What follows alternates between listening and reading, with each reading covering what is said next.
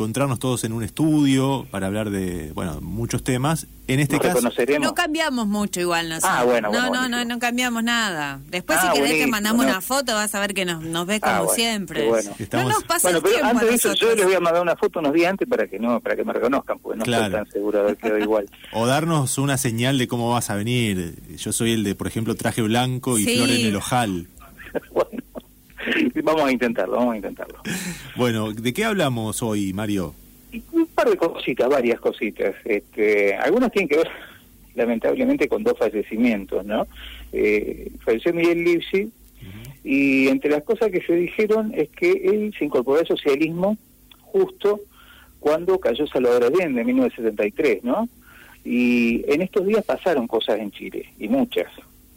Este, Sí. Estas cosas que pasaron tienen que ver con una historia, una historia muy potente que tuvo Chile, una historia de mucha continuidad, porque uno dice, bueno, eh, hubo una historia de, de- de- de continuidad institucional y democrática desde los 30 hasta 1973, al punto tal que es el único caso del mundo, el otro día lo decía eh, un historiador cubano, pero que está en México en estos momentos, que es Rafael Rojas, decía, es el único lugar del mundo donde se intentó hacer el socialismo por la vía democrática. Sí. Algo que, que muchos, yo vez lo discutía con, con, con- con un liberal, digamos, un neoliberal, no sé si se dice liberal, pero decía que la- lo de Salvador Allende había sido una dictadura, igual, que queda para Pinochet, ¿no? Pero el tema es que más que democracia era lo de Salvador Allende, y Salvador Allende era del Partido Socialista, pero su apoyo fundamental había sido en algún momento el Partido Comunista, y sobre todo en este aspecto de la institucionalidad. Salvador Allende quería que todo proceso de expropiación que se hiciera pasara por el Congreso, y si no se aprobaba, no se aprobaba.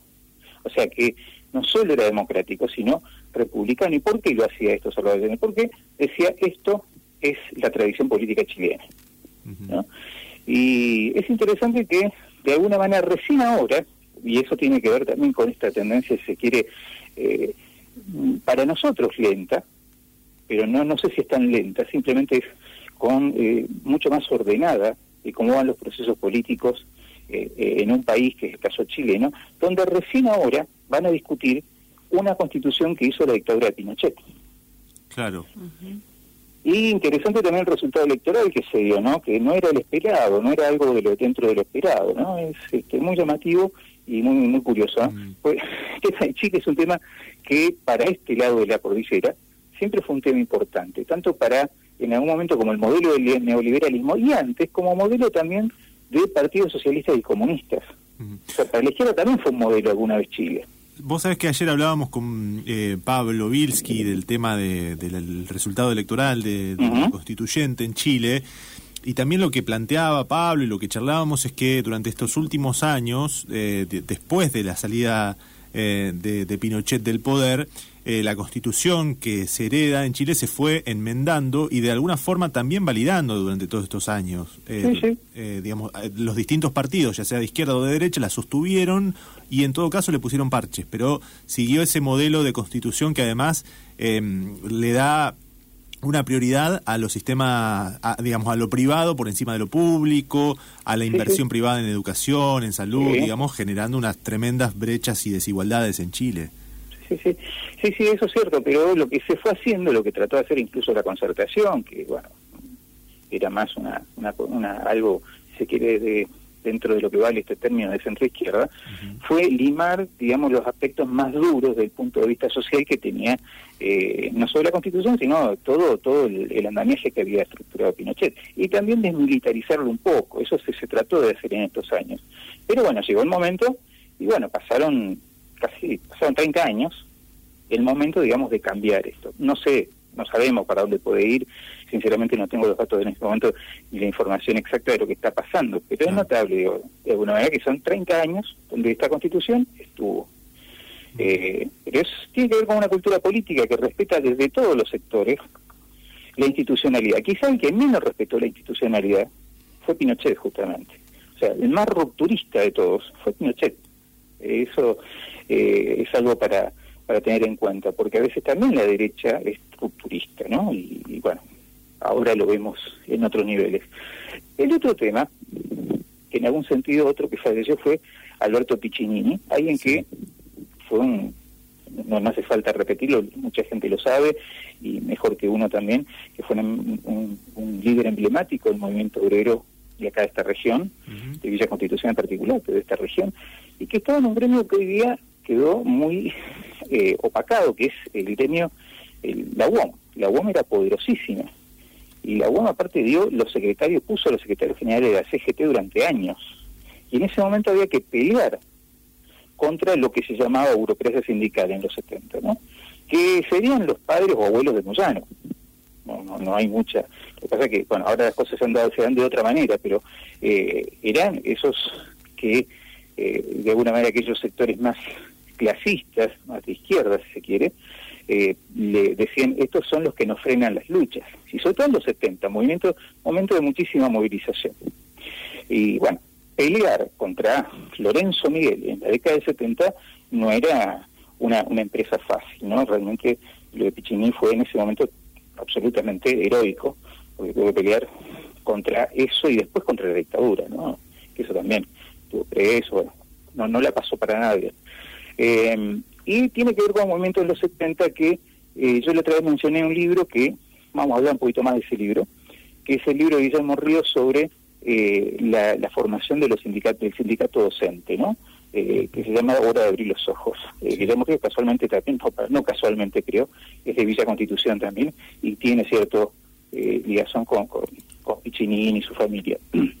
y en ese libro lo que se cuenta se cuenta así, aparte, de forma narrativa muy interesante, a partir de testimonios orales y también confrontados con, diarios, con, con todo lo que tiene que ver con la época, la formación de un sindicato con todas las letras de parte de los docentes. O sea, antes del 71, que es el momento clave que estudia ese libro, que hay una gran huelga de docentes, los maestros no se consideraban trabajadores como cualquier otro es novedoso y empieza a partir de ese momento, donde los, el, movimiento docente, un movimiento docente que empieza a crecer con fuerza y movilización, eh, se plantea discutiendo. Una cuestión salarial que esto ya estaba, estaba la Casa del Maestro, estaba las asociaciones del magisterio, pero eran asociaciones gremiales que, por ejemplo, eh, decidían quién entraba y quién no, cosa que en los sindicatos no tiene que ocurrir. Un sindicato entra la persona eh, voluntaria o obligatoriamente por el solo hecho de pertenecer a esa rama laboral. Claro. Entonces no era un sindicato en un sentido estricto. Lo que acá se generó un movimiento con una gran huelga en contra de, o sea, a favor de aumento de salario y a favor también, y en contra, perdón, de una nueva ley ministerial que se dio en Santa Fe sobre todo, que fue la modificación, una modificación curricular de la escuela intermedia, ¿no? Que desapareció después de ese proyecto y se transformó dentro del contexto de las luchas contra la dictadura de la Revolución Argentina. A esa altura, primero contra Levingston y contra la denuncia, pero sobre todo contra Levingston, que duró muy poquito tiempo. Eh, esto duró poco tiempo, digamos, estas grandes huelgas, para lo que podemos ver nosotros ahora, pero lo interesante es que se formó un sindicato, eh, con todo lo que implica esto, ¿no? Primero, aproximarse a los trabajadores, cosa que los maestros antes y que, que eran más maestras incluso que maestros, se consideraban como una suerte de apóstol de la educación, esa vieja idea este, reciclada de Sarmiento, de que el maestro era una especie de segundo segunda madre, maestro segunda madre, todas esas ideas, bueno, estaban dando vueltas, y un apóstol de, eh, de, de, algo que lo trascendía. Y acá nos dice, bueno, nosotros también tenemos intereses, intereses que tienen que ver también con los padres de nuestros alumnos. Y eso es lo interesante, digamos, de, de, contar esta historia, ¿no? Se forma lo que llamó el SINTER, sería el Sindicato de Trabajadores de la Educación de Rosario, y el sindicato de SINTES, Sindicato de Trabajadores de la Educación de Santa Fe, que en realidad terminan siendo, o sea, esto la experiencia más o menos termina en, de estos sindicatos en el 76, termina siendo lo que hoy día conocemos como Mansa Fe.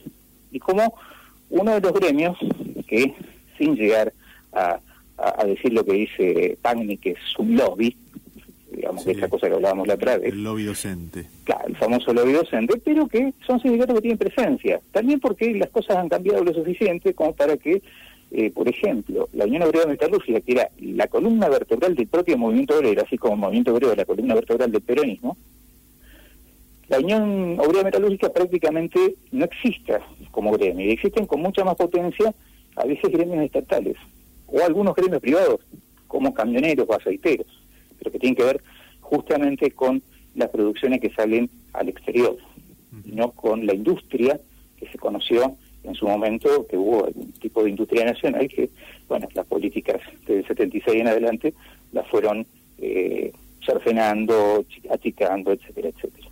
Pero bueno, de alguna manera este es el origen y el libro vale la pena por eso, básicamente, por los testimonios de gente que muchos que lo leen van a reconocer porque han sido este, docentes así emblemáticos de la ciudad de Rosario. Así que, bueno, era un poco eso lo que quería comentar hoy. Una recomendación para la lectura y además siguiendo con esta línea de recorrer, eh, como habías dicho en su momento, la historia de los gremios a nivel regional, a nivel local también. En la medida que hay, que hay estudios sobre eso, yo no investigo sobre eso estrictamente, pero este, pero pero en la medida que hay libros y hay trabajos sobre eso, está, eh, me parece interesante poder Este, plantearlo y contarlo, digamos, y recomendar algo. Sí si hay algún libro dando vueltas. Perfecto. Bueno, Mario, ya estamos sobre las 12 del mediodía, pero nos reencontramos, si te parece, en 15 días y seguimos con las columnas de historia. Seguimos dentro de 15 días. Dale, hasta la próxima. Chao. Gracias. ¿eh? Chao. Mario Gluck, en la marca de la almohada ya es momento de la despedida.